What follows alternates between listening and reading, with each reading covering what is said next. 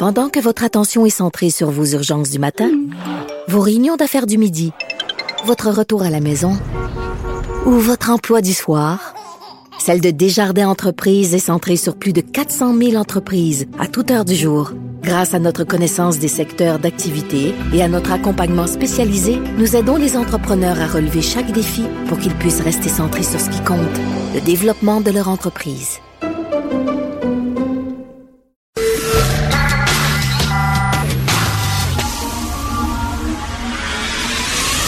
10 à 11. De 10 à 11. Richard Martineau. Politiquement incorrect. Cube Radio. Bon mardi, merci d'écouter Politiquement Incorrect à Cube Radio. Écoutez, je vais faire un peu, pas mon nostalgique, mais un petit peu la Ligue du Vieux Poil quand même. Réal Giguère qui est mort. Même, après Pierre Lalonde et Gilles Latulippe, c'est la, la, la, troisième roue du carrosse, là, vraiment, qui vient. Monsieur Télévision. S'il y avait un temple de la renommée de la télé au Québec, il serait number one, Réal. C'était la belle époque où euh, TVA s'appelait Télémétropole. Télémétropole. C'est le canal 10. À l'époque, il y avait deux canaux. Finalement, il y avait le canal 2 et le canal 10. Puis tu pouvais pas écouter les deux. Tu étais soit 2, soit 10. Moi, j'avais des amis, ils n'avaient pas le droit d'écouter le 10. Les, leurs parents leur interdisaient d'écouter le canal 10 parce que c'était trop vulgaire, c'était trop populaire. C'était le canal de, la cabane à de Nestor, de Patoff, de Capitaine Bonhomme. Tu sais, des émissions pour enfants faisaient des jokes à, deux, au deuxième degré, là. Puis euh, la caméra shakeait tellement les caméramans riaient, là. Les caméramans riaient tellement que la caméra branlait, là. C'était cette grande époque-là. Réal Giguère, scénariste, comédien, euh, chanteur, euh, auteur, concepteur de show, animateur. S'il y a quelque chose qui allait pas dans la station de télévision à Télémétropole, s'il y avait un trou, si quelqu'un mourait pour pas faire, t'appelais, t'appelais Réal. Comme disaient les cyniques, il était parfait. Il était parfait Réal. Il pouvait tout faire. C'était un bonhomme assez fantastique. Il pouvait tout faire. Bref, une partie de mon enfance qui s'efface aujourd'hui, mais tout, un bonhomme. Écoutez, connaissez-vous Peggy Sastre? Peggy Sastre, c'est une intellectuelle française qui a écrit un livre décapant où elle critique énormément un certain féminisme, un, féminisme assez radical. Elle, reconnaît, se reconnaît pas là-dedans. Donc, elle les a très critiqués et elle vient d'écrire sur Twitter quelque chose de très intéressant. Écoutez ça. En 2016, les 10 mannequins femmes les mieux payés, les 10 top modèles femmes les mieux payées ont engrangé des revenus de 83 millions de dollars à elles. Tandis que les 10 mannequins hommes les mieux payés ont eu des revenus de 8 millions de dollars. 83 contre 8 millions, mesdames et messieurs, c'est sexiste. L'industrie de la mode, il y a un sexisme systémique dans ce milieu-là, où les femmes sont plus payées que les hommes. Il faut le dénoncer. Il faut boycotter l'industrie de la mode. Ce n'est pas égalitaire. Ça n'a aucun sens. Là, vous allez me dire, ben oui, ben oui. Ben. C'est une preuve de sexisme. Parce qu'étant donné que c'est une industrie qui est basée sur le look, c'est sûr les femmes vont être plus payées. Tandis que si c'est une industrie qui est basée sur le cerveau, les hommes vont être plus payés. OK, peut-être. Reste que les femmes, 83 millions, puis les mannequins hommes, 8 millions. C'est sexiste, c'est dégueulasse. faut vraiment dénoncer ça. Je veux que les mannequins hommes soient payés la même affaire que les femmes. J'organise une grosse manifestation après, là. Richard Gere, qui a un enfant 69 ans. Vraiment? Vraiment? Avoir un enfant 69 ans, vraiment? Regarde, j'en ai 57. Mon enfant, il y a 10 ans, je l'ai eu à 47, puis je suis comme essoufflé. Tu sais, c'est comme, je suis comme essoufflé. J'en ai 50. Il y a eu un enfant 69 ans. Son enfant va avoir 6 ans, 7 ans. Ils vont à 76 ans. Son enfant va être à son prime, là, 7 ans, c'est au prime de l'excitation. Tu, tu cours partout, là, tu, veux, tu veux jouer, puis tout ça. Là, le bonhomme va avoir 76 ans. C'est vraiment un cadeau à faire à un enfant? Moi, je dis qu'il aurait dû attendre. Richard Gere, il a eu son enfant trop jeune. Il aurait dû attendre comme Mick Jagger, il en a eu à 75 ans. Ça, 75 ans, c'est bien parce qu'imaginez les économies d'échelle. Le père est en couche, l'enfant est en couche. Le père mange du manger mou, l'enfant mange du manger mou. Vous voyez? L'économie d'échelle, ça se ressemble les deux. Ça, ça aurait été bon, il aurait dû attendre. Mais vraiment, avoir un enfant à 69 ans, ça, c'est parce que tu dates une femme plus jeune, puis la femme avait avoir un enfant. Fait que tu dis, OK, OK, t'as pas connu les joies de la maternité.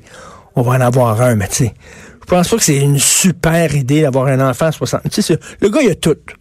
Il dit, oh, moi, j'ai tout. J'ai voyagé, j'ai fait des films. Qu'est-ce qui Ah oui, un enfant. Tu sais, on va en faire un 69 ans.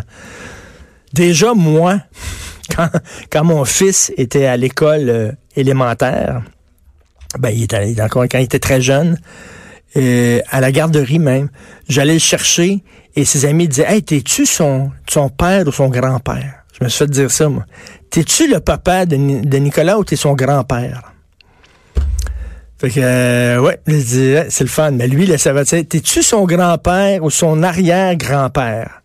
Vraiment, avoir un enfant à cet âge-là, je suis pas sûr que c'est vraiment un service que tu rends à tes enfants. OK, plus tard dans l'émission, après la pause, on va parler avec M. Pierre Paulus, ministre du cabinet fantôme euh, du Parti conservateur du Canada sur toute la crise là avec Justin Trudeau et SNC Lavalin. Et là, je veux rien mettre la table parce que c'est un c'est un sujet très complexe. Tantôt on va en parler, puis je veux pas passer six minutes à mettre la table puis à vous expliquer les tenants et les aboutissants de l'affaire avant de faire mon entrevue avec M. Paulus.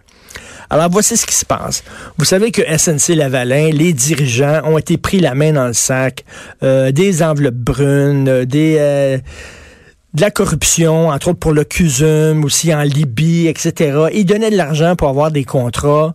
Euh, les, euh, les dirigeants de la SNC-Lavalin se sont fait pincer. Bref, il y a eu des accusations criminelles pour les dirigeants. Alors là, la question, c'est qu'est-ce qu'on fait avec l'entreprise elle-même? Pas les dirigeants, ils ont déjà été punis, pas assez, selon moi, le Pierre Duhem, le, gros boss de SNC-Lavalin, il n'a pas été assez puni, mais entre bref. Mais là, c'est SNC-Lavalin. On fait quoi? Alors, la ministre de la Justice, qui aujourd'hui n'est plus ministre de la Justice, du gouvernement Trudeau, elle, elle avait le choix entre soit euh, déposer des poursuites, laisser le DPCP déposer des poursuites aux criminels contre l'entreprise. Et ça, ça aurait pu euh, amener même à la fermeture de l'entreprise. Il y a plein d'employés qui perdent leur job. Tu sais, bon. Ou alors faire comme un genre de deal avec SNC Lavalin en disant regardez là, on vous obligera pas à fermer la, bâtisse. Là. On va pas vous acculer, euh, acculer au pied, au pied du mur. On va, on va, ce qu'on appelle un accord de réparation, c'est-à-dire vous payez une très très lourde amende, une coupe de centaines de millions, puis après ça, bon, euh, on passe l'éponge, puis euh, bon, la compagnie peut continuer d'exister. Et là, Justin Trudeau lui-même ou son bureau, il y a des gens autour de Justin Trudeau qui aurait fait pression auprès de la ministre de la Justice pour lui dire eh, déposez pas d'accusation. Déposez pas d'accusation contre SNC Lavalin. Là. Il y a plein, il y a des milliers de personnes qui risquent de perdre leur job, ça n'a pas de sens. Faites un arrangement. Et là, au Canada anglais, on dit ça n'a pas de maudit bon sens. Le Parti conservateur, c'est dit ça n'a pas de sens, c'est de l'ingérence. C'est que le premier ministre a tenté euh, de d'encourager euh, euh, la ministre de la Justice à ne pas porter d'accusation contre euh, SNC Lavalin. Ça n'a pas de sens. Il n'a pas respecté le mur qui devrait exister entre le système de justice et le politique, etc. Donc, au Canada anglais, ils sont déchaînés au Canada anglais, là, ils tu lis le National Post, tu lis le Globe and Mail, ils disent, c'est absolument écœurant. Justin Trudeau, c'est de l'ingérence politique. Il a voulu faire pression auprès de la ministre de Justice, de la Justice, pour sauver une entreprise québécoise corrompue. Puis on le sait qu'au Québec, la corruption, elle est endémique, elle est systémique, ça n'a pas de bon sens. Ça arrête pas la corruption au Québec. Plus une autre entreprise québécoise hyper corrompue. Puis étant donné Justin Trudeau, il a besoin des votes du Québec. Justin Trudeau, il est québécois lui-même. Il a favorisé une entreprise québécoise, il a fait pression. C'est ça qu'on dit, là. On utilise l'histoire de SNC-Lavalin pour faire un peu du Québec bashing. Mais si tu lis les journaux francophones, Michel Gérard dans le Journal de Montréal, Alec Castonguay euh, dans l'actualité, ou Jean-Robert Sans-Façon dans le Devoir, c'est une toute autre histoire. Eux autres disent, attends une minute, non, non, non, c'est pas de l'ingérence. La ministre de la Justice, elle avait une décision à prendre. Est-ce que je poursuis ou je poursuis pas? Et c'est normal que dans ce temps-là, elle consulte. Elle consulte des gens de toutes les sphères d'activité, de tous les horizons. Elle parle avec des gens. Et oui, elle a parlé avec des gens près de Justin Trudeau qui lui ont dit, Nous autres, la façon dont on voit ça, c'est que SNC-Lavalin, c'est quand même important, c'est quand même un gros fleuron. On peut pas, on peut pas soudainement porter des accusations contre l'entreprise elle-même. Puis là, tout va foirer. Il y a plein de gens qui vont perdre. Tu sais, quand tu un leader comme ça dans un milieu, tu essaies de le protéger. Mais c'est notre point de vue. On ne fait pas pression. Vous nous avez consulté, voici notre point de vue. Donc, chez les francophones, chez les anglophones, on dit c'est de la pression, c'est de l'ingérence. Chez les francophones, ils disent non, non, non. Premièrement, on n'a pas d'affaire à porter des accusations contre SNC-Lavalin. Dans plein de pays, des grosses entreprises comme ça, lorsqu'ils se font prendre la main dans le sac, il y a des accords comme ça, des accords de réparation où ces entreprises-là paient de lourdes amendes, mais ne ferment pas. Donc, c'est drôle, les francophones ont tendance à défendre Justin Trudeau en disant il n'a pas fait de pression, il n'a pas fait d'ingérence. Tout ce qu'ils faisaient, c'est qu'ils ont jasé. C'est tout. Ils ont dit leur point de vue, puis après ça, c'était à la ministre de la Justice elle-même à trancher.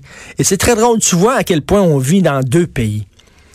Là, je fais pas de la propagande souverainiste, de la propagande séparatiste, mais c'est vrai qu'il y a le Québec puis le reste du Canada. On n'est pas pareil.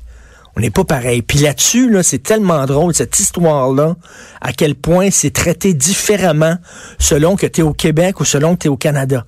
Au Canada, c'est le maudit Québec, maudit entreprise corrompue, tabarnouche, puis on protège une entreprise québécoise, puis on devrait fermer cette maudite... Puis au Québec, c'est wow faut pas porter d'accusation, tout ça. Très drôle. Lisez le texte de Michel Girard aujourd'hui dans le journal Montréal. Il est très éclairant. Alec Castonguay, dans l'actualité aussi, a fait un très, très long texte en disant, et si Justin Trudeau avait raison?